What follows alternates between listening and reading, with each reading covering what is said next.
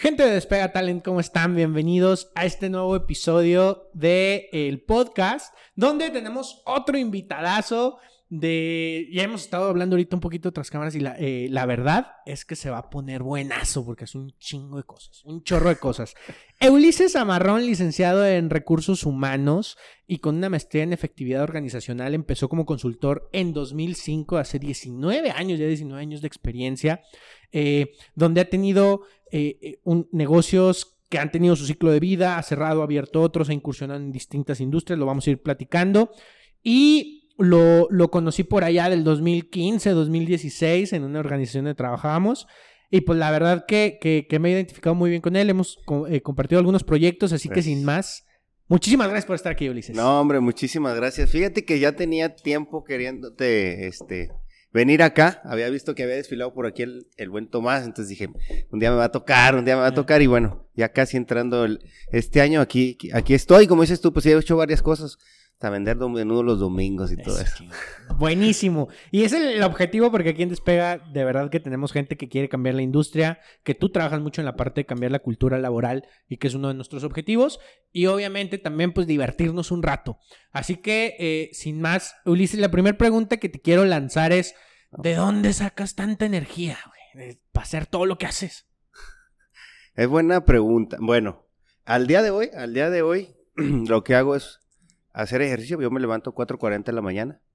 Entonces, entre 4.40 a 5, medito 20 minutos, 10 minutos, y lo para arriba.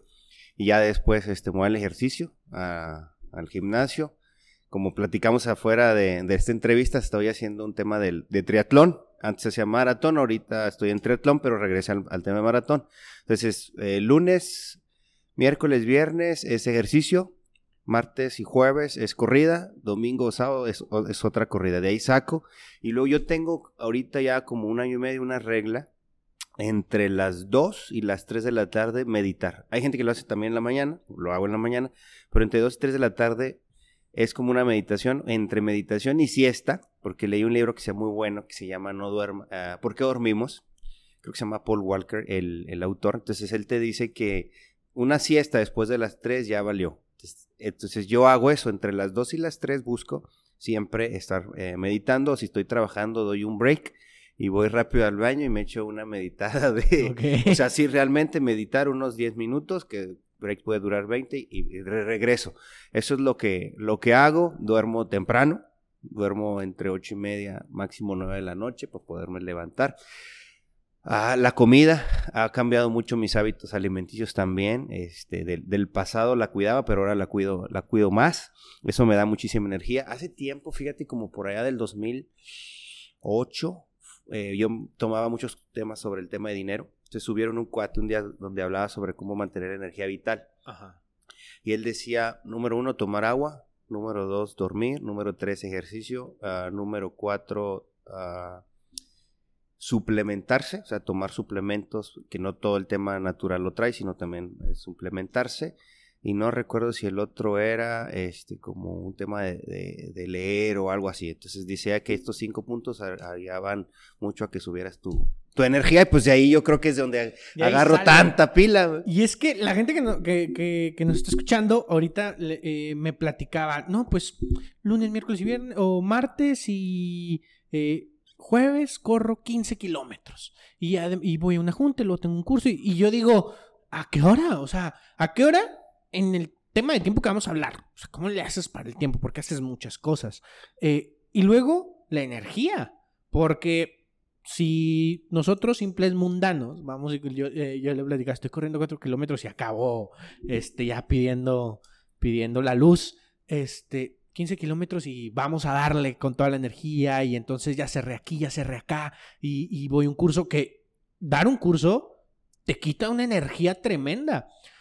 Por acá, yo tengo un amigo a mi derecha que una vez este, dio un curso de fotografía, el primer curso que dio, y fueron cinco horas. Y terminando me decía, estoy cansado. O sea, me siento muy cansado. Le decía, es que cuando estás frente a un grupo, no parece, no parece. La, la, gente te dice, ay, nomás te pones a hablar. No, hombre, te, te jala energía, te, te, te, quita todo lo que traes y llegas y llegas exhausto. Y tú haces todo esto y aparte vas y te echas unos cursazos de los que vamos a hablar. Eh, Entonces yo decía, pues, ¿de dónde saca energía? Ya veo, ya veo que, pues, obviamente el tema de los hábitos, que también lo vamos a platicar. Ulises, empiezas en 2005 como consultor e instructor, sobre todo en capacitación. ¿De dónde nace esto? Bueno, yo empiezo a trabajar en una empresa. Cuando hablamos de consultoría, no solo es como, o la gente que no, no lo vea como, ah, es consultor, trabaja por su cuenta. Sino tú, si eres una persona que trabaja en una empresa, está en un área de administración, de recursos humanos, de cadena de suministros, de operaciones, de mantenimiento, o sea, es, es consultor también. Entonces yo hacía consultoría dentro de la empresa donde trabajaba. O sea, consultaba, observaba, hacía análisis, administraba, entrevistaba. Entonces ya de ahí sacaba información y hacía los planes o los programas que ya desarrollaba yo y los y los daba, ¿no? Algunos todavía creo que me platicaron que, queda, que quedan por ahí este, uno o dos en esas empresas en las que estuve. Entonces yo hacía consultoría desde ahí. Ya como manera independiente, que digo, sabes que ya no estoy en, la, en el tema este, empresarial dependiendo de ahí. Fue en el 2010 que yo renuncio, diciembre del 2010, 20 de diciembre del 2010, y yo abro el negocio ya de manera independiente el 2 de enero del 2011. De hecho, hace poquito me salió ahí una, historia, un recuerdo. Entonces, así fue como yo, yo comencé a hacer todo este tema de la, de la consultoría, ¿no? Desde estando desde la, desde la empresa y a la vez daba los cursos. Pero, ¿dónde nace el, que, que, Ulises quiere ser como consultor? O yo entraba en un inicio como conferencista. Por allá del 2004, cuatro, que sí, cuatro, yo era practicante en esta empresa. Entonces me dieron un boleto para ir a escuchar a un conferencista.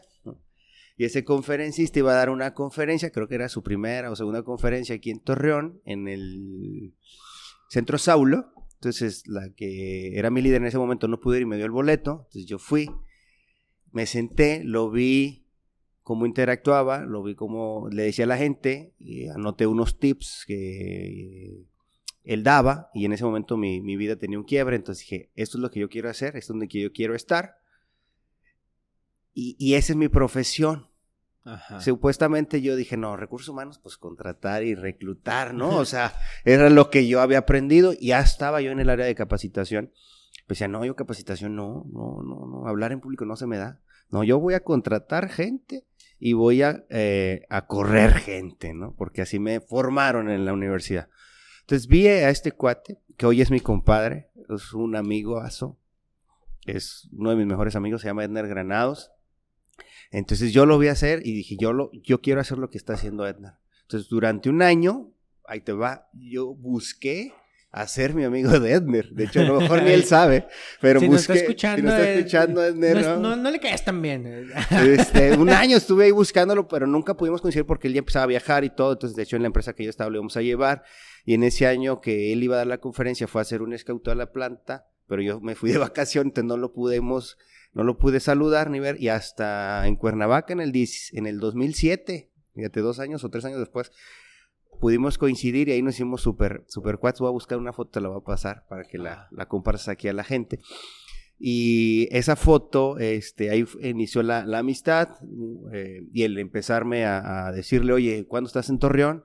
Eh, te picho unas hamburguesas, te picho unos tacos, este, te picho unas costillas. Entonces él iba, me platicaba, yo, yo escuchaba y escuchaba y escuchaba, escuchaba lo que hacía, cómo lo hacía. Y entonces él me regaló un, consejo y me decía, siempre entrénate con los gurús. Siempre busca entrenarte con los gurús. A lo mejor te va a salir más caro, pero es donde más vas a encontrar eh, herramientas. Entonces eso, eso he hecho desde, desde aquella época, de 2007 que lo conocí, entonces busqué, digo, muchos son amistad. Entonces la gente que nos sigue en esta parte del emprendimiento, pues busca gente que está donde ya, ya, ya, ya está, donde tú quieres estar, ¿no? Y hazte amigo de ellos. y así es como me he hecho amigo de otros gurús eh, en la industria del liderazgo, en la industria eh, de la comunicación, en la industria de la cadena de suministro, en la cadena, en, la, en tema de marketing. Entonces hoy son súper cuates, pero porque yo he estado buscando esa, esa, esa amistad, ¿no? Claro. Y ya después nos volvemos, digo, con Edner fue súper compadres, con otro, otro amigo allá de, de Guadalajara, eh, somos súper cuates cuando puedo ir a Guadalajara, voy y los visito, eh, conozco a, sus, a su familia, entonces ese es como que, digamos, como el tip que yo les puedo pasar, pero yo nunca lo hacía como un tema de conveniencia, sino yo siempre buscaba primero la amistad y luego ya después de eso ya aprendía de ellos y decía, pues denme un consejo, ¿no? Que ese es otro punto, yo no doy consejos, a menos que me los pidan. Pero yo sí pedía los consejos a, ellos, entonces así como, como surge Ulises en, en esta parte por, por empezar a ser conferencista y consultor. Oye, yo recuerdo mucho una vez, y ahorita que te escucho me hace muchísimo match, eh, hace en tiempos de pandemia, eh, me habla Ulises y me dice, oye, fíjate que hay un proyecto, bla, te quiero invitar porque pues yo te veo que andas y me identifico mucho contigo cuando empecé. Y he contado muchísimo esta historia, pero la cuenta sí es la misma. O sea, yo también vi a, vi a Israel Navarro en un diplomado y dije, ah, eso quiero hacer. Y entonces empecé a buscar que, con quién me junto, con quién me aprendo, por dónde me meto, cómo le hago para crecer. Busqué específicamente el área de capacitación, busqué recursos humanos. Después te conocí por ahí en el eh, eh, eh, cuando entré a Cooper en capacitación, que llegaste y, nos diste el taller de, de meta training. y luego ya empecé yo, literalmente cinco años después de la empresa, me salgo, este, empiezo yo a dar capacitación. O sea, un, camino muy, muy, muy parecido.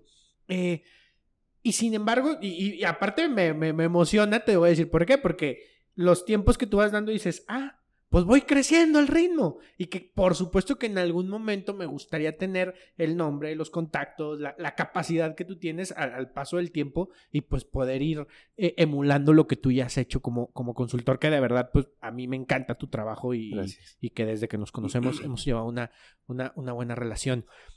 ¿Cómo nace en su momento Emover? Eh, que, que, era la, la marca que tenías o la consultora que tenías ¿Y cómo es que la haces crecer? Porque también hay muchas situaciones en nuestro rubro donde sí tengo una consultoría, pero soy yo. O sea, el nombre es comercial, pero realmente soy yo el que lo trabaja. Y, sin embargo, tú has tenido gente, has trabajado con gente, has formado gente y has tenido un gran equipo de trabajo. Ya. Bueno, ah, la palabra tal cual viene cuando estudiaba la maestría. Cuando estudiaba maestría, eh, creo que era una maestra también que daba consultoría y nos dio un tema, creo que de consultoría, y decía que mover significaba en latín de adentro hacia afuera o motivación de adentro hacia afuera. Y me gustó la, la palabra, entonces dije, la voy a adoptar, pero iba a iniciar eh, como un tema de editorial, no tanto como un tema de consultoría. Sí, bueno, y ahí quedaba, y ahí quedaba, y un poquito atrás entre, yo por ahí, en el 2008 empiezo a dar conferencias abierto al público o me invitaban las universidades. Esta empresa me mandó a una universidad y esa universidad le gustó. Y luego después mis compañeras de maestría, que eran maestras en otro lado, me decían, oye, ¿no puedes venir a darnos una conferencia? Ah, sí, y, pero en la tarde porque yo trabajo.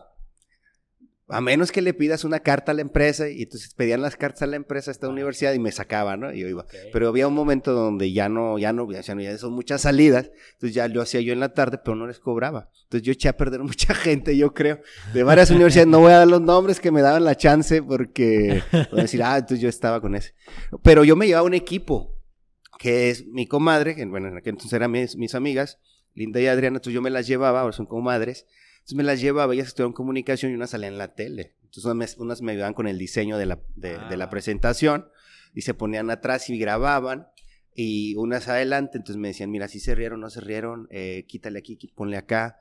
Eh, la gente sí la vi muy activa, como que en esta conferencia no. Entonces, ellos fueron mi primer, mi primer equipo, ¿no? Y luego después di clases en una universidad. Entonces me llevaba a los alumnos porque también querían este, entrar a este tema, entonces me lo llevaba y le decía, bueno, tú vas a grabar, tú vas a ver si se ríen o no se ríen, tú vas a decir qué opinan, eh, tú me vas a hacer una, un estudio de cuánta gente se durmió, cuántos no, entonces todo eso, y todo lo hacíamos gratis. Todo era gratis, hasta que mi compadre, ¿sabes qué? Y empieza a, cobrar porque vas, sí, vas este, a prostituyendo la profesión. Entonces dije, bueno, pero ¿cuánto? Pues no sé, en aquel entonces a lo mejor mil, dos mil pesos nomás para pues para los chescos de toda la gente que tú, que tú traes. Y así fue como empezamos a formar el tema de, los equipos. Y en el 2011 nace Emover, Emover Coaching. Mm, pero antes de llegar yo a Emover, ya ves que dije que yo había estado independiente, yo me fui a estudiar o me fui a preparar también con unos amigos en la Ciudad de México porque yo ahí vivía Entonces ellos me ayudaron también mucho a cómo ir puliendo esta parte de cómo hablar, esta parte de cómo cotizar, esta parte de cómo eh, prospectar. Duré con ellos seis meses, aprendí y, dije, ¿saben qué? Yo quiero, yo quiero emprender este camino. Si yo renuncié a la empresa o a la industria, es para yo emprender este camino. Entonces lo tomamos, entre comillas, lo tomamos bien, ¿no? Entre comillas, porque dejamos como como 10 años sin vernos hasta hace, ah, ahora en noviembre nos volvimos a encontrar y nos vimos con mucho gusto, porque ya no nos habíamos hablado. Entonces me aprendí de ellos. Entonces, igual, la moraleja es siempre aprende de la gente donde ellos ya están y tú quieres estar. Y a lo mejor hay que, entre comillas, regalar el trabajo, pero vas aprendiendo, ¿no? Entonces, ya cuando empiezo a cobrar es cuando digo, ¿cuánto cobro y cómo le hago? Entonces, ya una amiga me invita a su empresa. Eh, fue mi primera vez que cobré. Y así me fui, así me fui. Siente padre, ¿no? El primer cliente. Eh, sí, y de ahí esa empresa fue otra, fue otra, fue otra, fue otra, una empresa que tú tuviste también. Entonces, desde ahí se fue abriendo la cartera. Y rodeando siempre me de, gente. Entonces, cuando empiezo en la consultoría, siempre dije, quiero que la empresa sea, tenga gente. ¿no? haya gente y que compa y compartan. Siempre parte de mis valores en, en tema profesional es agradecer y compartir. Y yo busco siempre gente o chavos o profesionales, profesionistas o profesionales que les guste agradecer y compartir. Y hay gente que se ha ido del equipo por estos dos, que no agradece y no comparte. Entonces son parte de mi, de los valores que, que yo tengo como profesional. Y entonces empezamos a invitar a, una chica, y luego esa chica fue la que nos ayudó a vender la primera conferencia, por allá de hace ya ¿qué? 12, 13 años. Eh, mi mamá empezó también conmigo en mi equipo en ese año y luego se va porque pues ella tenía otro tema de trabajo, llega una compañera que era compañera de la primaria, está conmigo como tres meses también. Ella sí le y con ella sí pudimos viajar a unos a unas empresas, ¿no? Pero era mamá, entonces tenía que cuidar a su niña, también sabes qué, pues ahí nos vemos, está bien. Eh, y luego llega otra persona también que eh, recién egresado, estuvo también conmigo un tiempo y también pone su, su negocio. Y luego ya empezó a llegar gente que tú ya conociste, que se quedaron un poco más, más de tiempo, pero ellos también deciden emprender en un tema de, de la industria, ¿no? ser, ser colaboradores de una industria, que eso también... O sea, el tema de emprendimiento para mí no es nada más pones un negocio, sino puedes emprender estando en la empresa, o puedes emprender y ser un emprendedor siendo un colaborador. Sí. Entonces ellos decidieron tomar ese camino y también está bien. Ahí en ese momento teníamos alrededor de siete personas más o menos en el, en el equipo, pero también es en la tendencia es ir viendo pues, cómo puede ser más esbelto el negocio y cómo puede ser más productivo. Entonces hoy en día hay menos gente en nuestro equipo, pero eh, la gente que está, pues creemos que, está, que es, la, es la correcta, que tiene estos dos valores, ¿no? El agradecimiento y el, y el, y el compartir. Y aquella vez que te invitamos a ese proyecto o que me preguntó Tomás por alguien, pues yo vi en ti esa parte, ¿no? Del agradecimiento y el, y el del compartir, ¿no? Y hoy por eso estamos acá. Sí, claro, totalmente. Pues estamos acá, ¿no? Cuando platicamos. Y, y, un, y un maravilloso, este,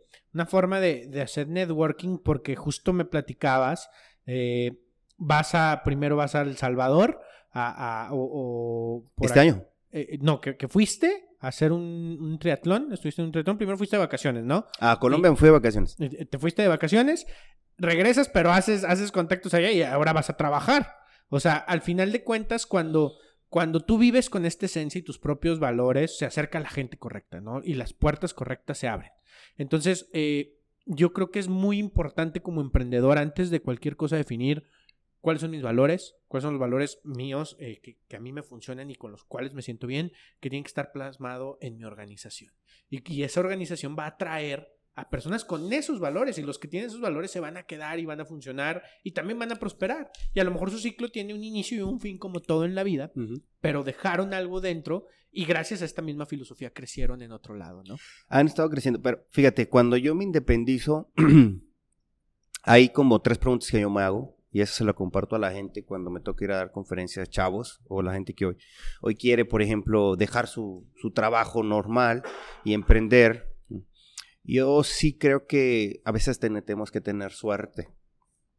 Hay un amigo que se llama Alberto Quintero. Cuando somos compañeros de trabajo en aquel entonces, ¿no? Y no nos iba muy bien, como quisiéramos. Y en un libro yo vi tres preguntas. Una decía, ¿qué te apasiona? La dos decía, ¿para qué eres bueno? Y la tres, ¿para qué mueve tu economía? Entonces yo decía, soy bueno aquí y donde estoy. Me apasiona lo que hago, pero ya no mueve mi economía, o sea, ya no, ya Eh. no. Entonces llego a, a ese lugar, era como un tallercito, y le digo, oye Alberto, fíjate que encontré estas tres preguntas. Dice, ah, está bien. ¿Cómo? No. Es que si yo tuviera las oportunidades que tú tienes, si yo estuviera soltero como tú estás, si yo no tuviera hijos que tú no tienes, si yo tuviera la preparación académica que tú tienes, yo estaría en otro lado. ¿Cómo? Sí, yo estaría en otro lado. Tú no estás en otro lado por hulo. Ah, Entonces eso siempre es sí, y siempre que lo veo le digo, se lo digo. Dice, porque mientras tú estás aquí en la chamba o en el trabajo, ah, es, los otros squads que tú conoces y que quieres estar donde ellos están, ellos esos squads a esa hora, eh, que mientras tú estás en el trabajo, ellos están haciendo llamadas. Mientras- ellos están prospectando, tú mientras estás aquí. Tú sal- nosotros salimos a las 5. A las 5 siempre están abiertas. No, pues ninguna. Entonces no te, no te independizas por culo. Y eso resonó mucho, mucho en mí. Y esas tres preguntas las traje un- durante un buen tiempo. Y aún saliendo o aún siendo ya independiente o teniendo el negocio, lo, ten- lo, lo- lo- lo ponía. Pero por ahí del 2000, que fue el 14, 15, agregué estos dos valores. Entonces ya no nada más es para que eres bueno, que te apasiona, como de tu economía, sino tienes que ser agradecido y tienes que ser compartido. Digo, cuando trabajaba en Toluca, pues eh, era bueno en lo que hacía, ganaba muy bien, pero no me apasionaba. Entonces tuve que renunciar.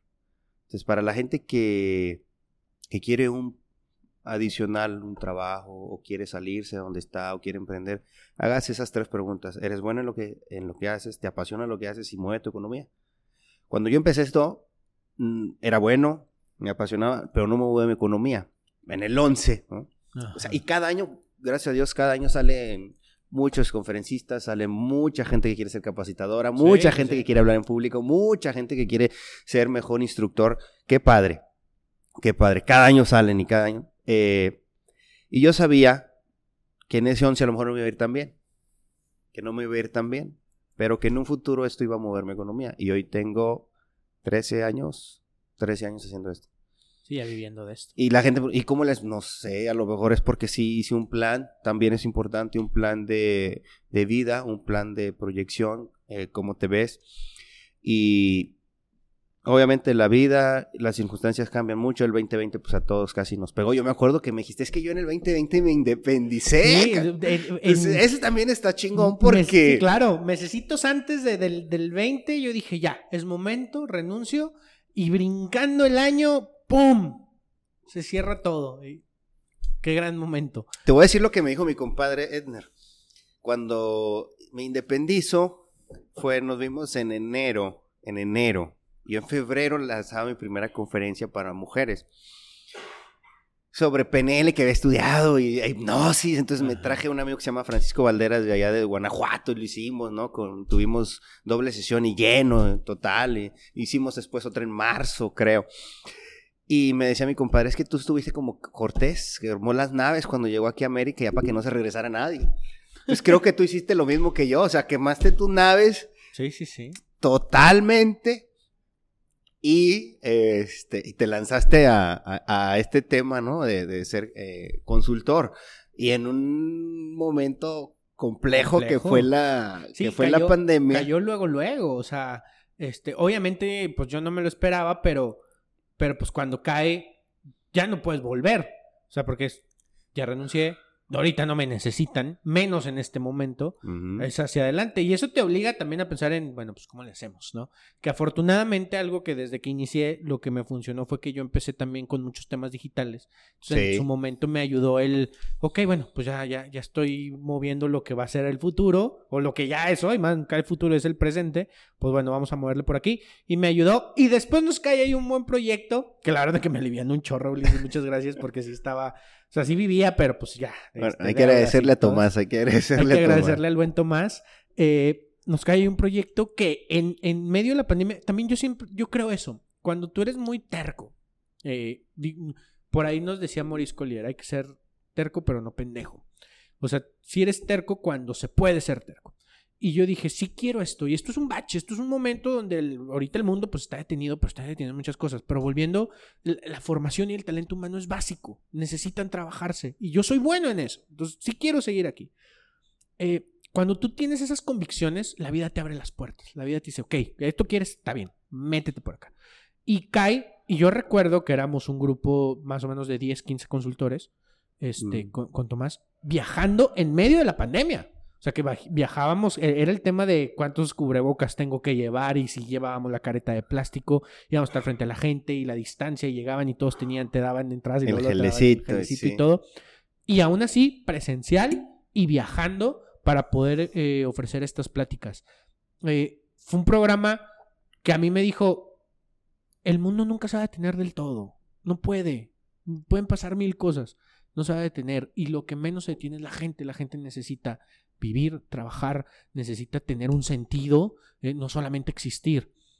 Y para eso estamos nosotros, para poder ayudarles a encontrar un sentido, ¿no? Es correcto. ese, ese año, digo, a nosotros, como a muchos, ¿no? En la industria, que no estás preparado para este tema digital, pues pudieras, pudo, pudo haber afectado. Y los primeros meses, yo observaba que mucha gente quería venderte. Muchos querían venderte y venderte y venderte todo este tema digital.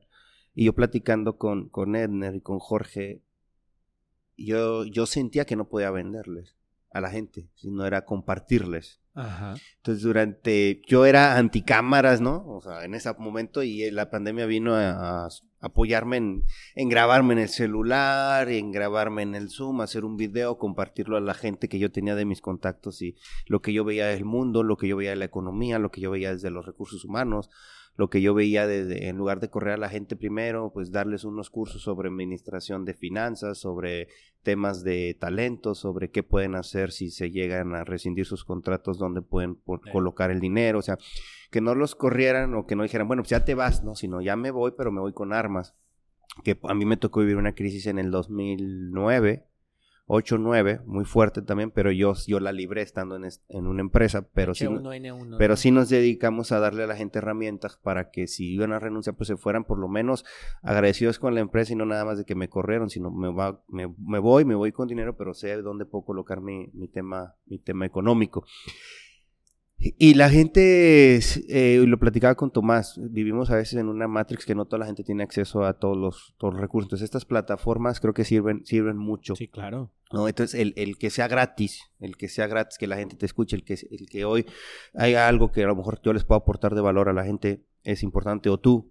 Entonces creo que en ese momento el, el proyecto pues sí nos daba, sí nos económicamente, pero también era como más el, compartirle a la gente, ¿no? Claro. El, decirle, pues aquí estamos, sí, está cerrando muchas cosas, pero utiliza esta plataforma hasta para crecimiento personal. No vengas como a quejarte, sino ven, a ver, pues, me están dando este taller, me están dando este curso, estoy tomando esta herramienta, puedo generar economía, pero aparte escucho una persona o personas que tienen un propósito o un mensaje que me quieren, que me quieren dar, ¿no? En ese, en ese momento, en ese proyecto que, que trabajamos juntos. Sí, y aparte, justamente lo dices, eh, hay una estadística bien impresionante.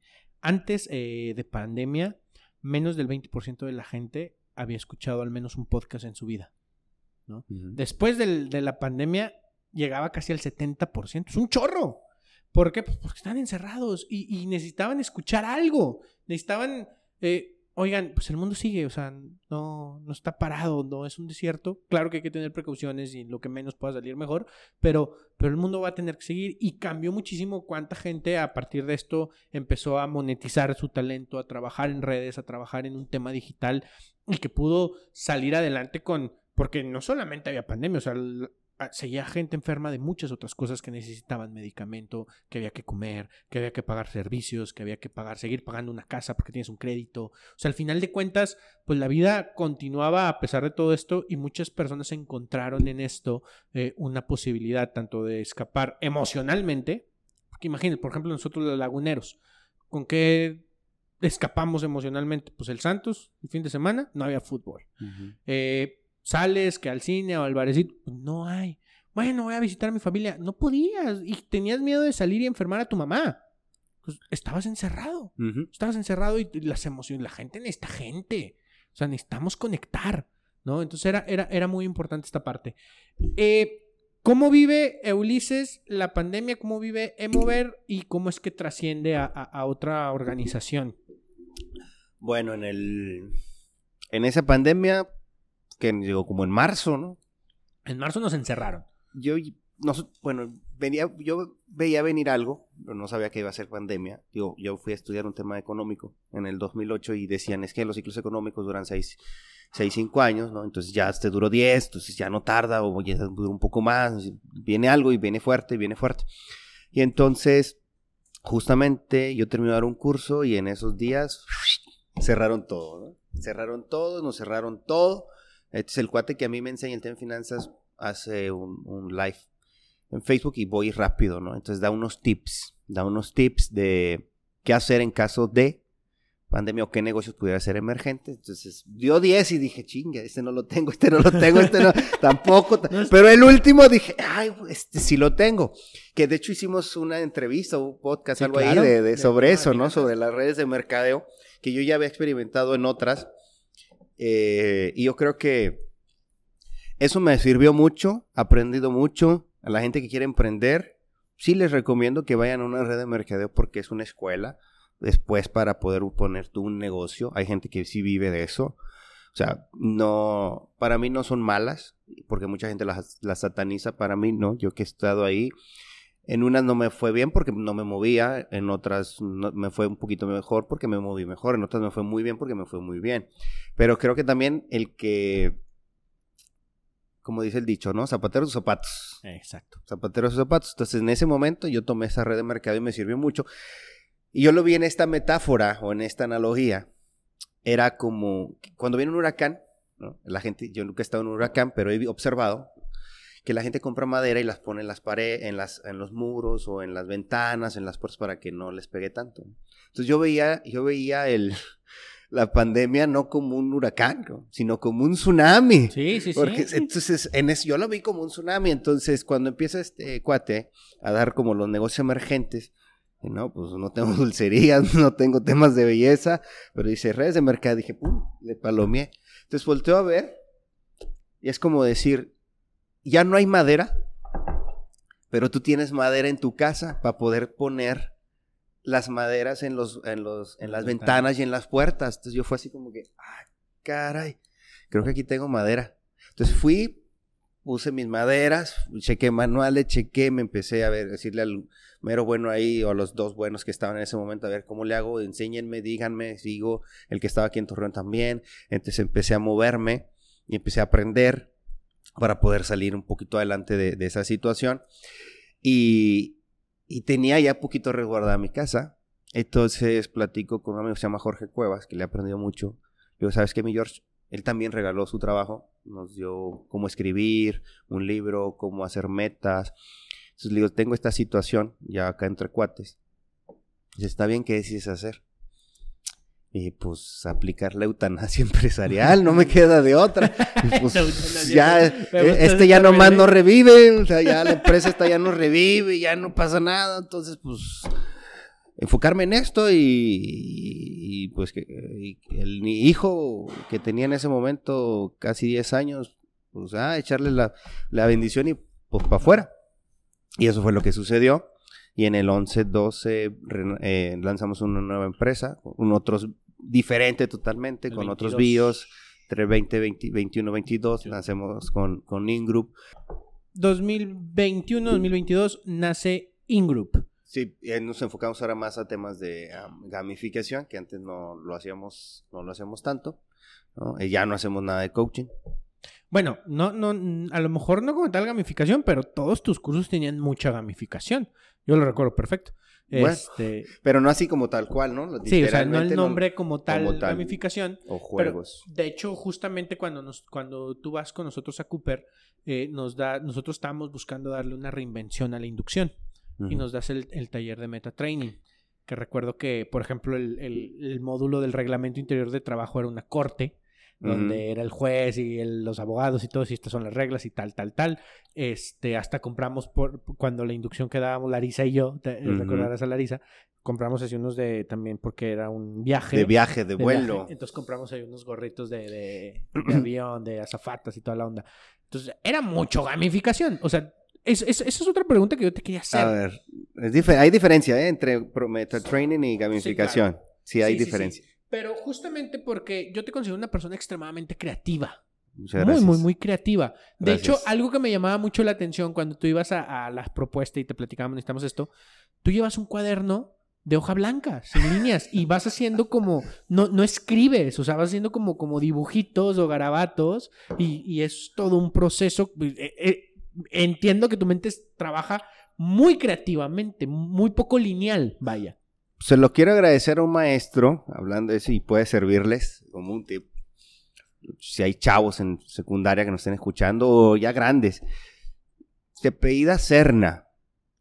Eh, cuando yo entro a la, a la, es- a la secundaria, yo fue de secundaria pública, fue una secundaria pública, entonces el cuate de primero, yo en primaria, también hubo una escuela pública, le mando saludos a la maestra Gloria, que fue mi maestra, eh, ella nos enseñó a trabajar en cuadro grande, todo, todo cuadro grande, entonces yo llego a la prepa y me dice el profe, no, pues queremos cuadro chico, y, ¿cómo cuadro?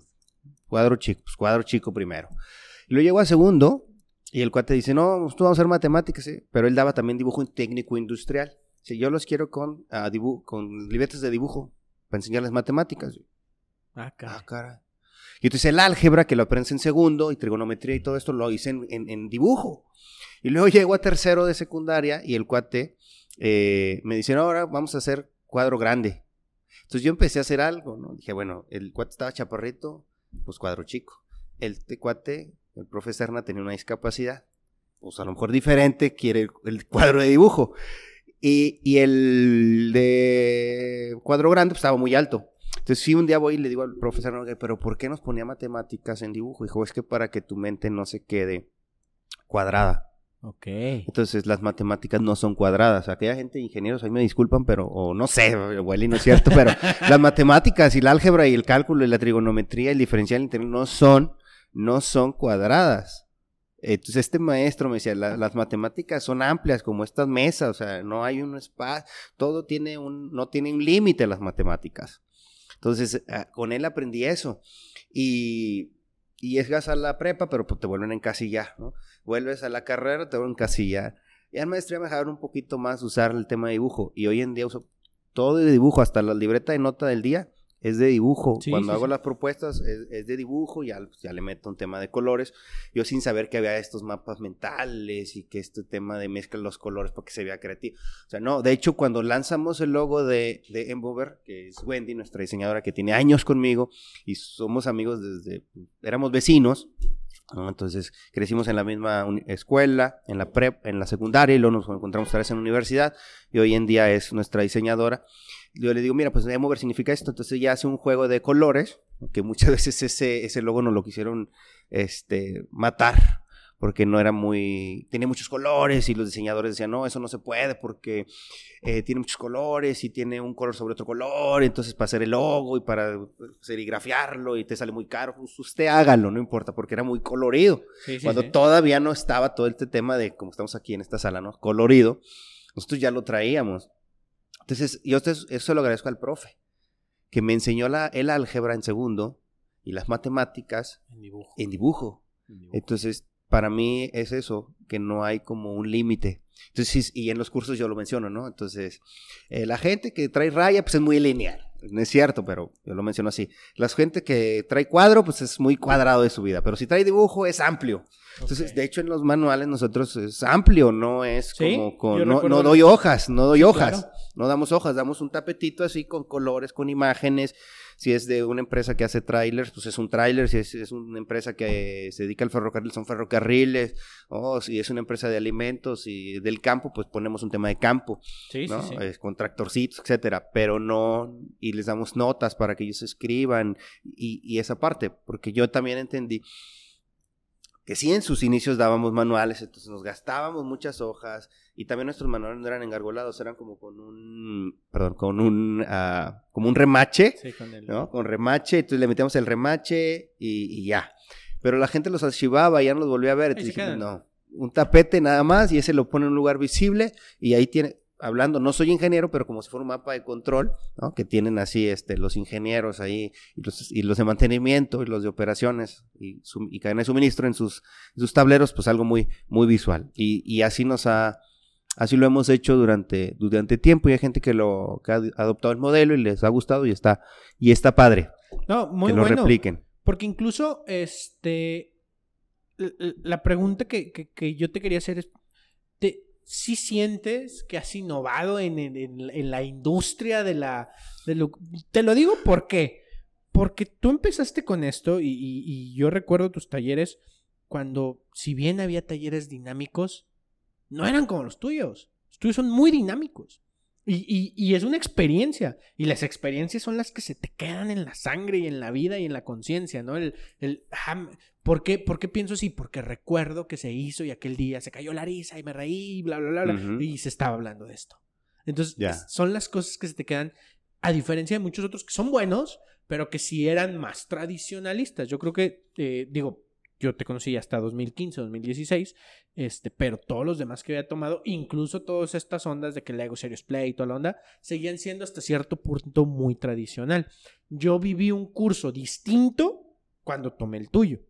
Y cuando, cu- cu- cu- cu- cuando tomé tu metodología, que hoy me hace sentido que ahora lo llevas a la parte de gamificación y me decías, son parecidos pero no son lo mismo. ¿Cuál es la diferencia entre Bueno, taller sí, tan dinámico y la gamificación? Bueno, es que el metatraining es un tema metafórico, entonces todo lo manejamos en metáforas. De hecho, Glenda eh, Mejía, de El Salvador, mamá Glenda, como le digo yo, ahora que nos volvimos a encontrar después de como cinco años, eh, yo me certifico con ella en Costa Rica en metatraining, entonces empezamos a hacer metatraining, ¿no? Y hoy es parte de nuestro, no lo hacemos ya hoy tan- tanto, tanto, pero en su momento hacíamos mucho tema de metáforas es muy diferente un tema de gamificación. O sea, en gamificación vas a ver que hay participantes, hay, este, hay un juego, pero dentro de ese juego la gente va aprendiendo, hay competencia, hay emblemas para poder ganar esos emblemas y poder este, eh, aprender. Aprendes mediante el, el tema del juego. En un tema de metáfora, pues hay otros elementos que, que agregas si es temático, pero es como un tema, hablamos, por ejemplo, si estamos con una empresa de un laboratorio de médico, pues eh, ambientas todo un tema médico, ¿no? Pero Claro. partes de una metáfora, por ejemplo, la vida es, eh, o por ejemplo, mi- el médico de la vida es mi compañero.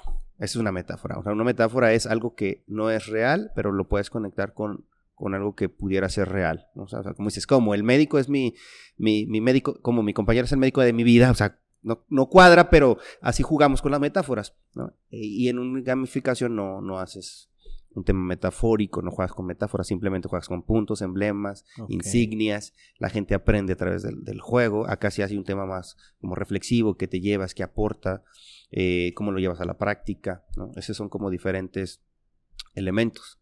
De hecho, va a haber una certificación acá en México eh, sobre tema de metatraining. Ajá. Creo que somos so- solamente dos certificados acá. A mí me tocó ser el primer mexicano certificado en esta metodología. Eh, y creo que este año, en febrero, no tengo bien la fecha, pero va a ser este en la Ciudad de México. Por si la gente que le guste este tema de hacer metáforas o de facilitar, pues va a estar- vamos a estar en la Ciudad de México ahí con, con Glenda. Súper bien. Digo, hay gente que me dice, pero ¿por qué lo dices? Es que es parte del compartir. Ah, No, No. me puedo quedar con, con cosas porque es parte del, del compartir. Hubo gente que compartió mucho conmigo, eso quizá hoy me toca esta parte. Tú decías, pero eres diferente al resto, eh, ¿piensas que has marcado un diferenciador en la industria? No lo sé. No sé si en la laguna, no sé si en la región, no sé si en el norte, no lo sé, pero ya hay varias personas, tú eres el cuarto que me dice eso, que yo no lo, yo no lo observo, a lo mejor estoy dentro de mí, ¿no? pero otros que están al exterior sí. Y, y hace poquito quiero compartir algo que me pasó en, en El Salvador, te dije que me andaba ahogando. Sí, sí, sí. Estábamos ahí, este, un grupo de amigos y estábamos, estaban enseñando a surfear, ¿no? pero en esto que, que la ola te subes en una tabla, pues si te avienta, ¿no? Pero una amiga no la aventó. se la fue metiendo la ola, la ola, la ola, la ola. Entonces me toca a mí esta parte de, pues, entrar y poder subir y que salga un poco entre que ella salía y no. Pues yo me quedé atrapado en, las, en el tema de las olas. Entonces, no sé, pasarían como unos 10 minutos. Y ya después llegaron Debajo del agua. No, no, no, no, Ah. no. No, es que la ventaja que este 23 yo tuve muchos encuentros con el mar. Ok. Af- afortunadamente, hoy digo, pero en ese momento malos, ¿no? Entonces, gracias a Dios, salí de esos cuatro momentos difíciles con el mar, salí adelante. Y eso me permitió para ese día, ese mes de que fue, fue octubre, poder salir adelante. Entonces dije, si la de una hora, aquí llevo como ocho minutos, diez, pues no me puedo ahogar. ok, Entonces ok. tuve que guardar la calma. Pero, o sea, la paciencia. estaba jalando, pero estás en la superficie. Es como un tema de ocho, ajá. Entonces, a mí me enseñaron que cuando estás en medio de las olas, hagas flecha para poder salir. Tomé un curso de entrenamiento para nadar en el mar Ok. eh, con Miguel. Entonces, él, me ens- él nos enseñó eso porque una vez una, ola nos revolcó en Mazatlán.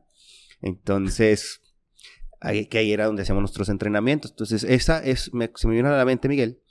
También algunas palabras que me decía Miguel, guarda siempre la calma o paciencia. Dije, tengo ocho minutos aquí, más o menos, tengo que guardar paciencia. Yo de aquí tengo que salir. ¿Cómo lo voy a hacer? No sé, tengo que salir. Y si no, que me meta la ola y busco. Por otro lado, me, ya estaba cansado, me voy de muertito y busco dónde sí pueda salir sin tantas olas altas, ¿no? Ese era como mi plan B. ok. Guardé paciencia, entonces ya vi que venían los, los salvavidas y nos eh, rescataron a mi amiga Maya y a mí ¿no? en un tema de mano cadena. Entonces el cuate me dice, ¿tienes experiencia en nadar en mar? Le digo, pues ya he tenido cuatro momentos como estos más o menos. Dijo, es que te valió mucho el tema de la paciencia y la tranquilidad y a veces en la vida tenemos que ser pacientes y tranquilos en un emprendimiento Sí. cuando queremos abandonar el barco, cuando queremos dejar una empresa, ¿sí? cuando queremos dejar a, situaciones, tenemos que tener paciencia y tranquilidad si, si es lo correcto, ¿no? Entonces, dijo, tu habilidad fue la paciencia y la tranquilidad.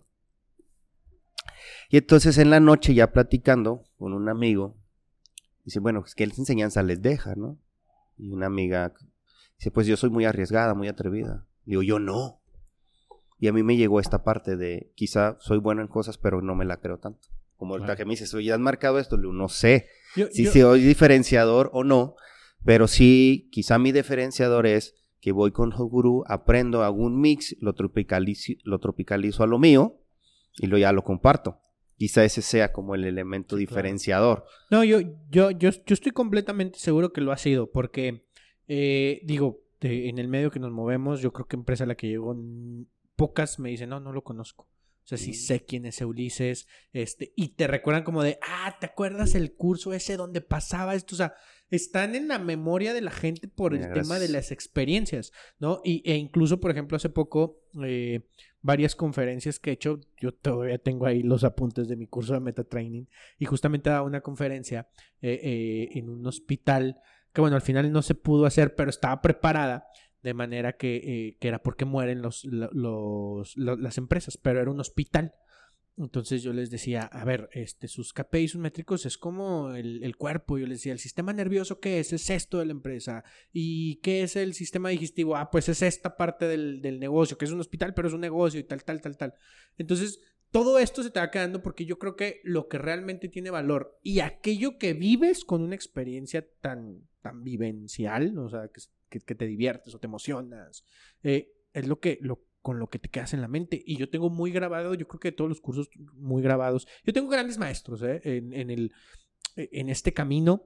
eh, eh, el buen Tomás, obviamente, que, que compartió mucho en los últimos, en los últimos años con él. eh, Jaime Requenes, que fue mi, mi, mi maestro de PNL. Sí, Israel sí. Navarro, que con él, por él empecé. Y obviamente entras tú en este grupo, Gracias. porque de verdad que sí te aprendí bastante y que pues hemos podido coincidir en algunos otros proyectos y que también de repente digo, a ver, ¿qué está haciendo el Ulises? Ah, pues hace esto, esto, vamos, vamos a ver qué podemos a- a- adaptar al estilo, como tú lo dices, lo tropicalizas, pero pues te aprendes de los que, de los que, de los que consideras tienen la capacidad y te pueden enseñar algo. Entonces en esta parte yo creo que sí, yo creo que como yo debe de haber muchas personas, además de las personas que trabajaron contigo, que seguramente algo tienen de Ulises y que le están metiendo de cosas diferentes.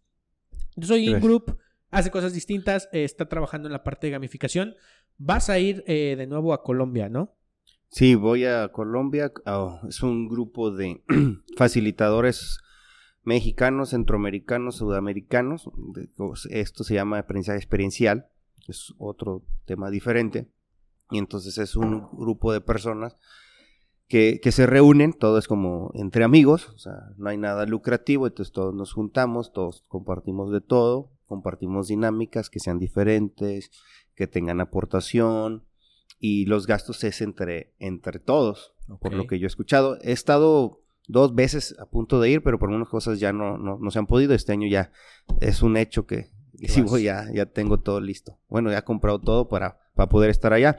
Y es una experiencia diferente porque aprendes, aprendes de gente que está eh, en otro plano diferente al tuyo, entonces, ah, y, estás con ellos pues, las 24 horas, 24 horas del día, por lo menos 4 o 3 días, entonces estás aprendiendo con bastante. culturas distintas. Culturas distintas, y, eh, y por ejemplo, una de la filosofía de, de ahora de nosotros con Ingroup es estrenar por lo menos 7, 8 juegos al año. el año pasado sacamos 8, este año vamos por otros 8, ahorita ya tenemos este, tres, tres nuevos en, puerta eh, de creación de, de, nosotros. Entonces eso es lo que estamos buscando hacer, estas, estas temas de dinámicas. La gente pues nos, nos ubica o me ubica mucho por el tema de team building o workshop o, dinámicas, ¿no? Entonces pues ya más bien es Ulises igual a dinámicas. Eh, Justo. Y perdón que te interrumpa, pero eh, ¿cómo le haces? Porque entiendo a lo mejor un poquito, porque lo hago, ¿cómo le haces para vender? Eh, un, curso de liderazgo dinámico, pero al final de cuentas es un curso, esto se va a lograr y todo. ¿Tú cómo le haces para llegar a una empresa? Te vendo un juego. O te vendo este proyecto que es un juego. Es que no les digo que les voy a dar un juego. Ah, ok. o sea, porque si no la gente después eh, no compra. Porque la gente cree que es un juego. O sea, la gente en los negocios a veces, juego es igual a, ah, o sea, viene a entretener. Ándale, no, no. Y de hecho, hay gente que, o hay empresas que nos, nos querían contratar hace tiempo eh, para como en sus posadas. Entonces digo, no, es que yo no soy un avivador de, juegos, ni soy un animador de juegos tampoco. Ándale, ¿cómo es para que no te confundan? no, no, no, soy un entretenimiento, sí, soy un facilitador con un juego.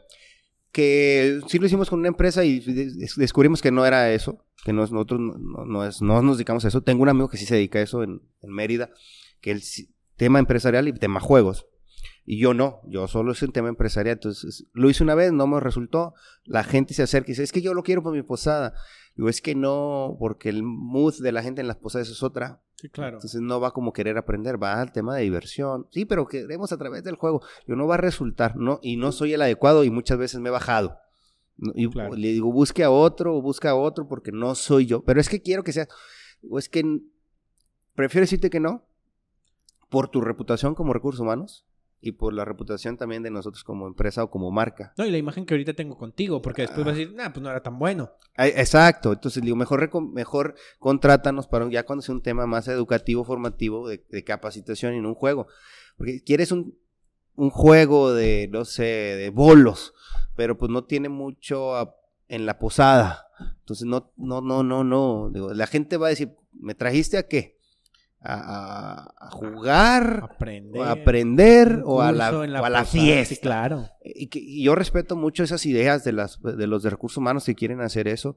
Y si hay empresas acá en la región que lo hacen, adelante. En mi caso yo no lo hago porque ese es otro punto importante a lo mejor en mi carrera. Cuando yo empezaba, oye, ¿no reclutas? No. Y llegaba mucha gente a preguntarnos por qué era el boom del reclutamiento. Ah, ¿Y no haces outsourcing? No. Y la gente que estaba cercana a mí me decía, ¿y por qué no lo haces? Pues es de lo que más deja. Eh, no, porque no soy bueno reclutando. No me, no, aunque yo quería ser reclutador, nunca aprendí bien a entrevistar a, las personas y hacer estos tests y, y la interpretación. Entonces digo, no. Oye, puedes hacer encuestas, porque una empresa en Piedra Negra hicimos una encuesta y fue muy desgastante y decimos que también no éramos para encuestas. Ajá. Dijimos, no. Y empresas, oye, no haces una encuesta. No soy para encuestas. Pero es que yo lo quiero todo íntegro, tu encuesta más el curso. Es que no soy bueno en las encuestas. Mejor busca a alguien que sea bueno en encuestas. Yo creo que en, este, en esta parte eh, tienes que especializarte mucho. Y lo aprendí ahora en un libro que se llama El poder contra la fuerza. Es muy bueno ese libro. Y, por ejemplo, eh, decía, uh, mi ejemplo es Michael Jordan, ¿no? Michael Jordan era muy bueno jugando básquetbol, se aburre, entre comillas, y dice, pues ahora le voy a dar al por el base, ¿no? Entonces va al base y ¿qué pasa? Pues no la hace. ¿Y qué hace? Regresa donde es bueno. Al básquet. Entonces hay gente que lo experimenta en el tema organizacional, en el tema empresarial por otro lado, y no es bueno y se regresa. Y puedes pasar, porque también hay algo que se llama liderazgos ambidiestros o creatividad ambidiestra o innovación ambidiestra. ¿Qué es esto? Si yo soy derecho y se me acaba la mano derecha, pues tengo que ahora trabajar con la izquierda. Entonces puedo hacerlo como a, la par.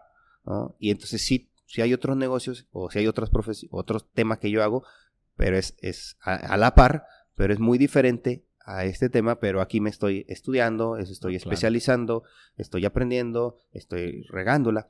No, y encuentras que para qué si eres bueno y no, y realmente cuando sí puedes aportar una solución, porque a lo mejor pudo haber sucedido de, oye, sí soy bueno para reclutar, ¿no? Que a lo mejor puedo tener dos líneas distintas de negocio, pero porque aquí también te puedo ayudar a encontrar la persona correcta pero a lo mejor no, no soy tan bueno y, y, esto que estoy haciendo también de este lado, pues me genera que tú tengas la confianza de decirme, bueno, pues darme el servicio y pues lo puedo agotar, ¿no? Y lo puedo explotar, pero al final no soy la persona adecuada y, y no tiene caso que yo te dé algo que no te funcione para después romper esto tan bueno que estoy haciendo, ¿no? Había gente que nos decía, métete al tema de seguridad industrial porque tú estuviste un tiempo en seguridad industrial y mira que los...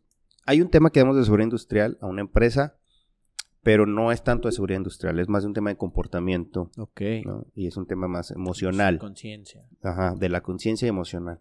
Pero este tema de manejo de extintores, uso de los guantes, rutas de evacuación, no lo hago. Y que es un boom para mucha gente y, hay facilitadores que sí viven de esto y, creo que las organizaciones ahorita todavía lo siguen pidiendo mucho. Y decían, pues vámonos por ahí porque mira, es como pegarle a todo y a nada darle. Entonces yo decidí cuando empecé en esto, esta es mi línea, por esta línea me voy de, trabajo y por aquí. Y otro punto importante, aquí tiene que ver congruencia, porque yo puedo decir también, recluto gente, pero no soy tan bueno, pero por ganar dinero. exacto. Mm, o te hago encuestas, pero no. O te hago un tema de eh, las ah, rutas de evacuación. Tengo conocidos y gente muy buena que se dedica a dar esto. Pero tampoco. Prefiero decirle, ve directamente con él. Con él. No, pero yo quiero que me lo factures tú. Ve mejor directamente con él. Ok. tampoco soy de esta parte. Yo de yo me gano unos pesos por adicional. No, o sea, aquella vez yo te dije, tú te arreglas con, con Tomás, ¿no? Sí, sí, sí. Esa, es la parte, porque si yo conozco la, la fuente, te voy a llevar la fuente, no te voy a agarrar agua de esa fuente, te la voy a vender. Si no, yo te llevo y te digo, aquí está la fuente, y de la fuente tú ve y toma. Esa es como mi filosofía de, trabajo y de, y de vida también. Entonces yo dije, yo me voy por esto y me voy a hacer congruente. Estudié un tema económico de dinero, entonces me decían, ah, pues ya sabes, da cursos. Pues ya me di cuenta que yo hasta que sea congruente en esta parte puedo dar esto. Si no soy congruente, ahorita en esta parte financiera no puedo darte información financiera porque no, los, no estoy siendo congruente. Entonces, eventos que yo doy, talleres que yo doy, cursos que yo doy, conferencias que yo doy, busco ser que sean congruentes 100%, y decirte las cosas reales y no platicarte experiencias del amigo del amigo. Sí, claro, de lo, eh, dice tal persona que no... Sino de lo vivido. De lo que yo sé. De lo, ah, exacto, hay gente en este negocio que dice, bueno, eh, hay unos estudios que se hicieron, entonces yo lo aprendí mucho cuando me formaba. me decían, bueno, ¿Y de cuáles son esos estudios? ¿De dónde son esos estudios? ¿Quién dijo esos estudios? Entonces, me tengo que basar a ver cuál fue el estudio y la universidad y la noto y la escribo y a veces hasta hago planos para acordarme. Ok. Eh, cosas así. Por ejemplo, hay una, en la Universidad de Londres, en la Universidad de Londres, decía que hizo un estudio que los hábitos se hacen a 66 días. 61 66 días. Y la gente muy románticamente dice que a 21. Sí. Y entonces Tom Pratt, otro que hizo un libro que se llama Estás al 100, que trabaja con la empresa Gallup, también menciona eso, 66, 61 días. Y él menciona abajo, los 21 días no existe, no es cierto. Los 21 días no se, no se hacen los hábitos. Ya hay un estudio que le hizo la Universidad de Londres que no es cierto. Se hicieron los 21 días porque a alguien se le ocurrió para no irse hasta más tiempo y ser muy romántico. Eso, lo dice Tom Pratt. Entonces ya hay dos fuentes, ¿no? De un libro que se llama eh, Una sola cosa, que te lo menciona, no me sé muchos autores, porque todavía traigo arrastrando el sexenio pasado con Peña Nieto. Entonces, pero sí me sé los títulos, sí me sé los títulos. ¿no?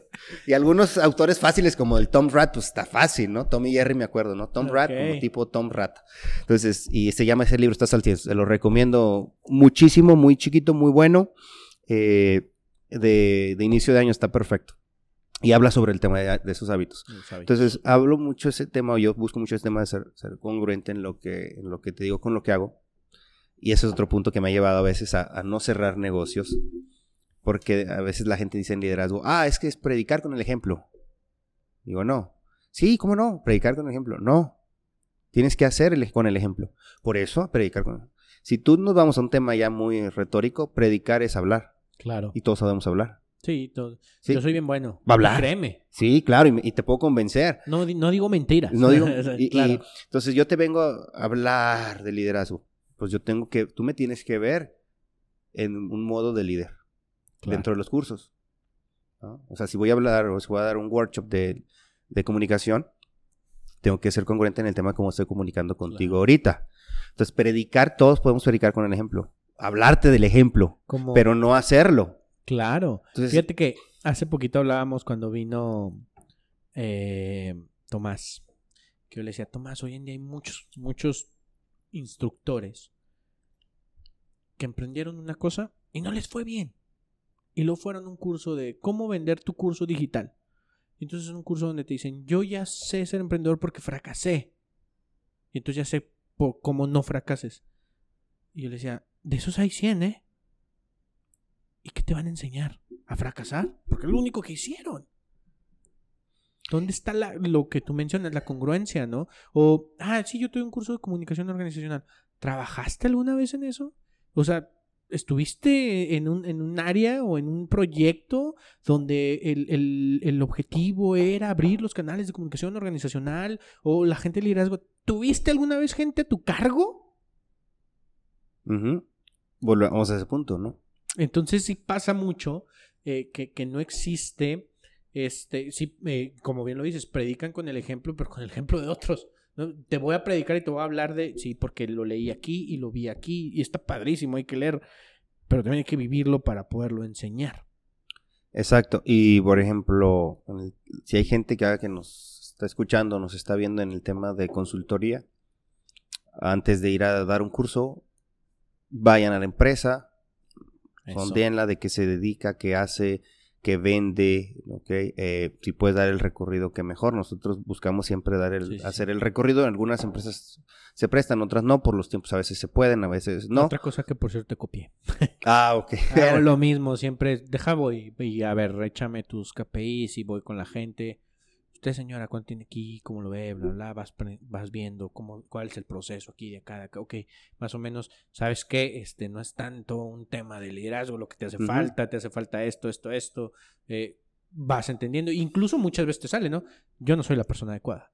O sea, no es un tema de liderazgo, es un tema a lo mejor de, de, de manufactura lean y pues ahí sí yo no. nos pasó una vez en una empresa de Chihuahua que nos hablaban, ¿no? Oh, queremos un curso de PNL. Ah, está pues, bueno. Y ya cuando empiezas a hablar con ellos después, antes del viaje, a ver, entonces platícanos, ¿por qué quieres el curso de PNL? Eh, de, porque nada más nos pidieron por correo el curso y lo mandamos. Casi siempre pedimos información. Ya estábamos a punto de irnos, ya lo habían autorizado y resultó que no era PNL. resultó que era más de trabajo en equipo con liderazgo. dije, ah, caray, entonces, ¿sabes que Lo que tú necesitas, percibo yo, es esto. Pero si tú quieres el de PNL, te doy el PNL híjole, pues, ¿qué te parece si los dos?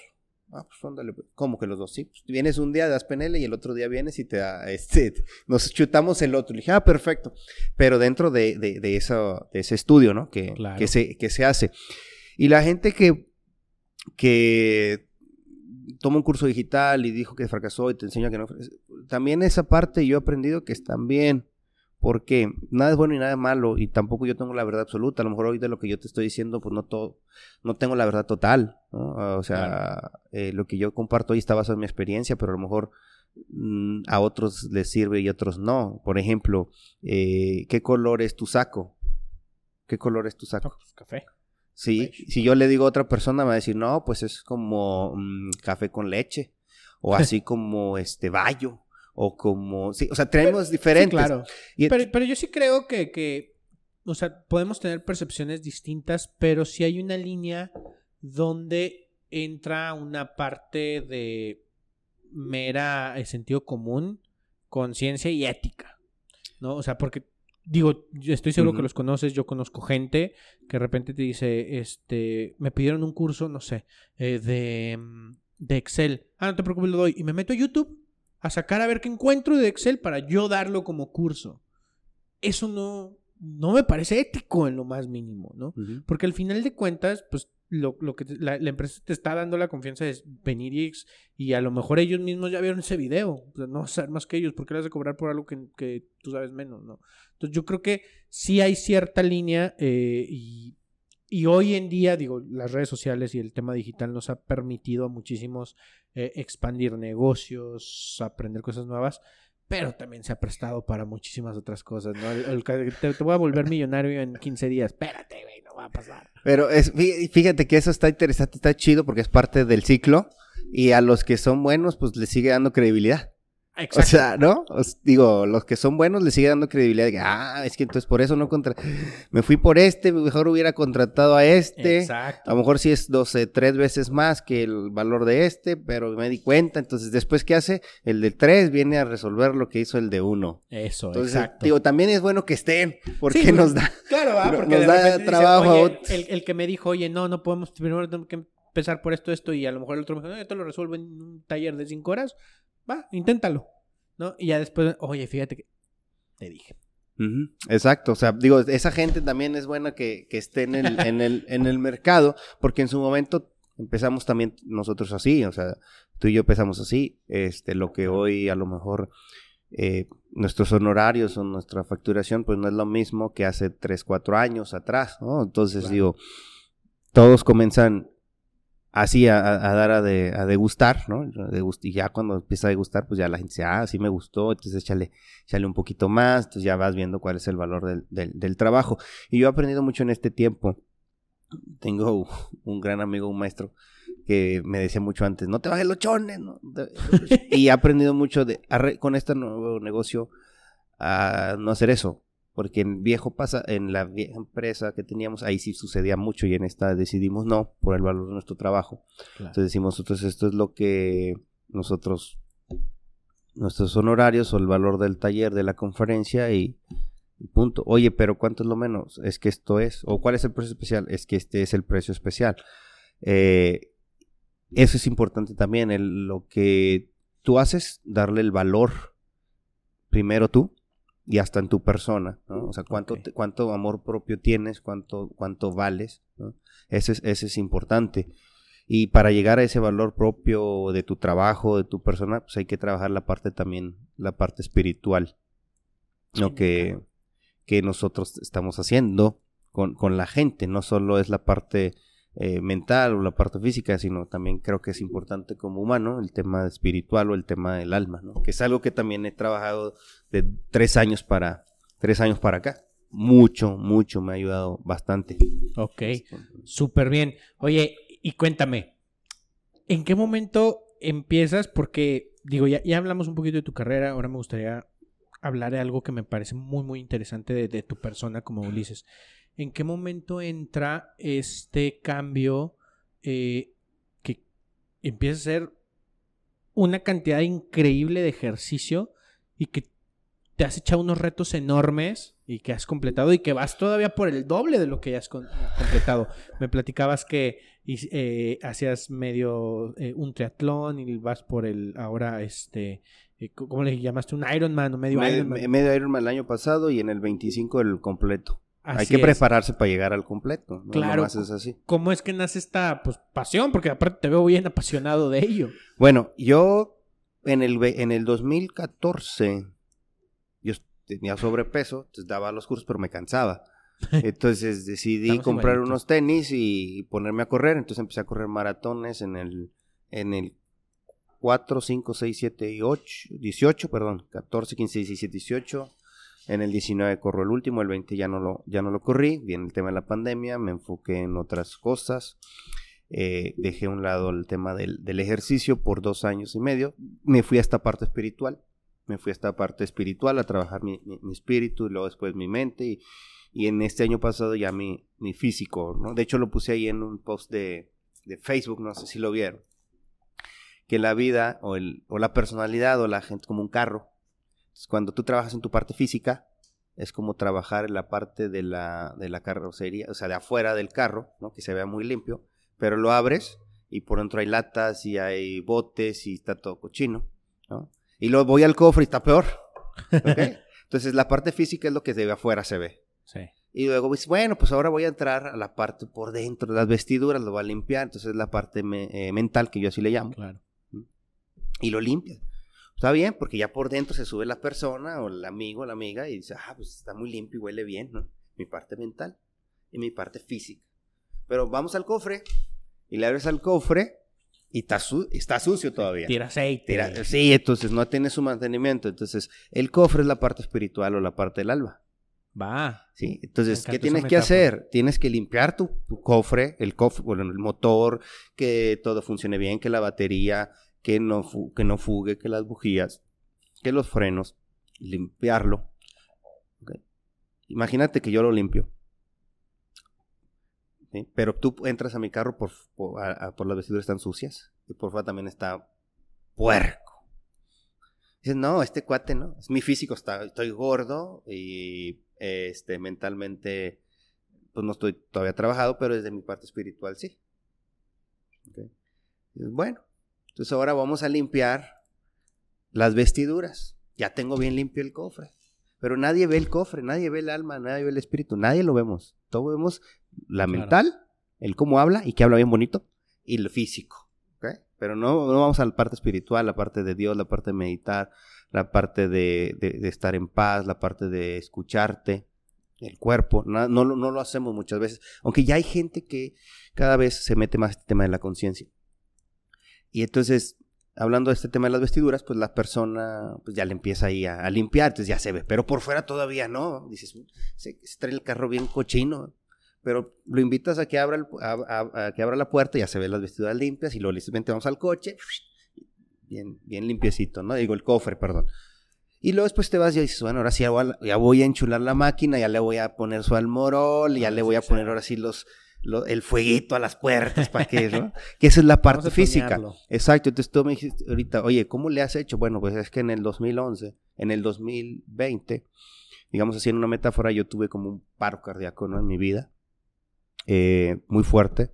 Entonces estuve en terapia intensiva 2021, eh, digamos hablando en eso, Sí, ¿no? sí. El 2022 fue un tema de rehabilitación y en el tema 20, 20 en el 23 ya fue un tema ya de, de como de caminar. Y este 24 ya empiezo a, a- a trotar. ¿Qué fue lo que yo hice? Yo me enfoqué primero en mi mente, en mi ser, en mi espíritu, en mi alma, trabajar en esa parte, ir a retiros, leer, meditar, toda esta parte. Y luego me fui a mi parte mental, a cursos, fui a un curso de estos. Le mando saludo a la gente que, que lo ha tomado. Sirven, leer, terapias. Y en el 23 decido que a mis 40 años yo quería hacer un Ironman completo. Órale. Porque a mis hijos les gusta la película de Iron Man. Entonces dije, bueno, va. Pero ya estando en el proceso, te das cuenta que para llegar a eso tiene, tienes que tener uno o dos años de entrenamiento. Entonces yo logré un medio y logré varios triatlones, pero sí, percibo que me falta mi físico. Entonces todavía este año lo vamos a, a trabajar más pa- para poder llegar bien en el 25 a hacerlo completo, porque son 4 kilómetros nadando en el mar, son 180 kilómetros de bici y son este un maratón completo, 42 kilómetros. En Entonces, 16 horas. En 16 horas que te da el, eh, te da el, el, el evento, pues, ¿no? Entonces hay que bajar, hay que hacer todo eso en menos de 16 horas. El medio Ironman, que fue el que yo hice, fue, fue es, te dan la mitad, 8 horas, 8 horas y media. Hice 8 horas, entonces también estuvo pesado. Y que, pero nada, es que dos kilómetros. Nado do- uno 900, 90 de bici y 21 21, kilómetros, medio Pues maratón. sigue siendo bastante pesadito. Sí, y más en la temperatura que le hicimos en Cozumel, que estaba bien, bien, bien caliente, ¿no? A esa hora que me toca correr como de la 1 a las 3 de la tarde más o menos, esto estuvo pesado. 21 kilómetros en dos horas. En dos horas y media lo hice. Canijo. Ya traía yo desde O sea, las... Llevas una buena ocho. velocidad. Pues iba como a seis y medio más o menos. siete. Sí, o sea, porque uno, eh, digo, uno siendo este eh, normal, no quisiera decirlo normal, pero el que no está acostumbrado a este clase de ejercicio, dice correr, pues realmente trotamos, ¿no? Vamos a un ritmo donde sí, ya, ya vas cansado y, y hay gente que a lo mejor la, la 10K pues, se la avienta en una hora, una hora y garrita, 21 kilómetros, después de venir de la bicicleta Y de nada. y de nadar. Ujú. O sea, y entonces llegas a un ritmo muy bueno. Y te preparaste un año y medio, dices, dos No, años? un año. Bueno, ¿Un nueve año? meses. Nueve meses. Yo empecé el 6, 8, no, 7 de enero del año pasado y mi competencia fue el 24 de septiembre. No, estás muy cabrón. Pero, ¿a qué voy? No lo hago solo. Mi familia, mis papás, mi hermana siempre están conmigo, mis hijos, porque hay que Claro. equilibrar esa parte. Leti, le mando un saludo, Leti Soto es mi entrenadora. Con ella estuve, he estado siempre en este proceso desde los maratones. Entonces, Leti es, para mí es como, si tú quieres hacer un cambio en tu vida, agárrate una tipo Leti. O sea, es muy disciplinada, es muy congruente, te va a traer marcando el paso. Yo estaba en otro gimnasio y me decían los de otro gimnasio, cámbiate acá. Le digo, no, es que allá no está mi entrenadora, porque yo sé que si voy allá voy a tirar barra, como decimos acá, ¿no? Claro. No, yo tengo que estar aquí donde me observen, donde me vean. Entonces, Leti es muy, muy así, muy disciplinada. Y luego mi- el equipo de, de nutriólogas también, que le mando un saludo a Pinita, a Lulú, el Jera, que me estuvieron apoyando también, eh, muy disciplinadas. Y también yo me discipliné mucho. Entonces, mejor un talento que tengo es el tema de la disciplina, el que voy y voy. Lo quiero y lo busco y me disciplino y, y acciono. Entonces, fue mucha disciplina, fue mucho este dormir, cambiar hábitos de alimentos, dormirse más temprano, el tema espiritual también poderlo hacer, porque a veces las piernas ya no te dan. Sí. Eh, entrenas cuatro horas y media en bici y luego todavía bajaba de la bici y iba a desayunar, iba por mis hijos para llevarlos al Paseo Colón eh, o llevarlos a, a un centro comercial, o sea, es una lucha constante con tu mente, ¿no? Porque estoy seguro que durante todo ese proceso era de, ya, hoy no. O, "Ay, vamos a parar hoy. O sea, ya no puedo, ya no puedo más. Y, y vas viendo y dices, no, bueno, pues poquito más, ya, ya casi, ya casi, ¿no? Pero es una lucha constante contigo. Es una, sí, eh, y es también la decisión de dónde quieres estar. ¿no? Pero Claro. te digo, si yo no hubiera llegado a eso, si no hubiera trabajado mi parte espiritual y mi parte mental. Que hay- hay- en una transformación o cuando te pasa algo muy interesante en tu vida, la gente luego, luego se va a la parte física. Yo no sé qué pasa, pero casi la mayoría, digamos hablando un 80%, la gente se va al gimnasio, se va a hacer alguna cirugía o algo. Yo creo que tiene que ver con la percepción que tienen, que creen que los demás tienen, ¿no? Es el carro bien lavado. Sí, claro, o sea, que, ay, qué bonito carro, pues sí, pero les suena todo, o, este... No lo prenda porque... Ey, no lo prenda porque o Ajá. este o no trae la afinación, ¿verdad? O también digo, este hay hay personas que traen muy bien la parte de, oye, funciona bien, nomás que pues sí dale una chañadita, güey, ¿no? también no te pases. Pero todo lleva su tiempo. Y, todo- y, y si las personas les gusta ponerse estos plazos o estos metas, digo, yo, yo hice eso. Yo sabía que tenía que cuidar primero o eh, cubrir mi parte mental, mi, mi parte espiritual, que no la tenía bien. Y luego me fui a la parte mental y al último el físico. Y obviamente, este, hoy la gente se ve o, la- o lo ve. Sí. Pero Ulises hoy en día, esta parte física es así, pero es también porque trabajo mucho en la parte eh, Mental, espiritual, espiritual. y después en la parte mental y el equipo, los, las personas que me han llevado a esa disciplina, esos entrenadores que he tenido, mi, mi familia que es bien importante en ese, en ese logro que yo, que yo hice, otros amigos que, que también me, han, me, han- me estuvieron apoyando en esta parte, o sea, por eso me enfoqué mucho en el, en el ejercicio y es una disciplina que una vez que, la, que entras al tema de triatlones, las otras disciplinas, pues, es, para mí bajaron un poquito de interés, ¿no? como ese tema de interés. Sí, estoy corriendo para el maratón Lala, pero como que ya siento que lo mío es estar en la bici, andar en la alberca y, andar corriendo, Sí, una No. exigencia mayor. porque así es. o Estás sea, en ese plano. está- estamos en ese plano. Entonces también la vida es irte dando tú esas, esas exigencias que es lo que quieres, pero también si no quieren, también es bien válido, ¿eh? válido. Yo también soy de la zona, parte de la zona de confort. Y hay gente que dice, siempre sal de la zona de confort. Si la gente no quiere salir y se siente to- toda madre ahí, está chido. No, Digo, sí, porque claro. le trabajaron a lo mejor muchos años para llegar a la zona de confort. No, y fíjate que el otro día escuché un, un, un término que me encantó, que decía este, una, una chava, no, es que ¿por qué se salen de la zona de confort? Amplíen la zona de confort. O sea, que, que te sientas cómodo con otras cosas, pero ¿por qué te vas a salir de un lugar donde estás cómodo? ¿Qué lógica tiene esta? Mejor, este, siéntete cómodo en el mismo crecimiento y siéntete cómodo en, oye, me está gustando esto y cada vez me gusta más. Entonces se expande tu zona de confort. Que tu zona de confort sea más grande. Pero, pero siéntete bien. Si no te sientes bien, pues ¿para qué estás ahí? Entonces Exacto. me, me encantaba ese término. Y algo muy importante en, en tu historia es que eh, tú bien lo dices, voy, voy, voy por partes y hay que trabajarlo. Y ya nos contaste todo lo que trabajaste antes, porque las personas buscan el logro, pero a veces dejan de trabajar el esfuerzo y el sacrificio que hay que hacer. Porque si tú, yo creo que al 100% de las personas, oye, a ti te gustaría este, eh, que te reconozcan porque corriste un... Tú te van a decir que sí. Pero. ¿qué haces? Pues 4.45 de la mañana. No, eres del club de las 5 de la mañana, como el libro. Eh, no soy del club. Hace muchos la- años leí en el... No, tampoco. Tampoco. Lo leí con Robert Charman en el Líder sin cargo, creo. Él lo menciona ahí en esa novela de que el cuate se tiene que levantar a las 5 de la mañana y el, y el mentor que trae le dice que a las 5. Ya después saca este libro de que se, se- se dio en pandemia de las 5 de la mañana. Lo leí, sí, lo, me lo chuté todo. Pero ese, ese tema del club de las 5 de la mañana lo conozco desde hace como 12 años, 11 años, por ahí. Pero no, no, no lo practico o no soy asiduo a eso. Tengo amigos y amigas que sí están asiduos y todo eso. Yo me levanto 4.40 para poder meditar 10 minutos. Bueno, reposar como que la despertada y luego los otros 10 ya la meditada y luego a las 5 ya para arriba porque a las 5.15 tengo que estar ya agarrando la camioneta para poder ir al, al- al entrenamiento. Ulises Amarrón nos va a compartir ahorita cómo es su proceso de meditación, cómo es que lo aprendió.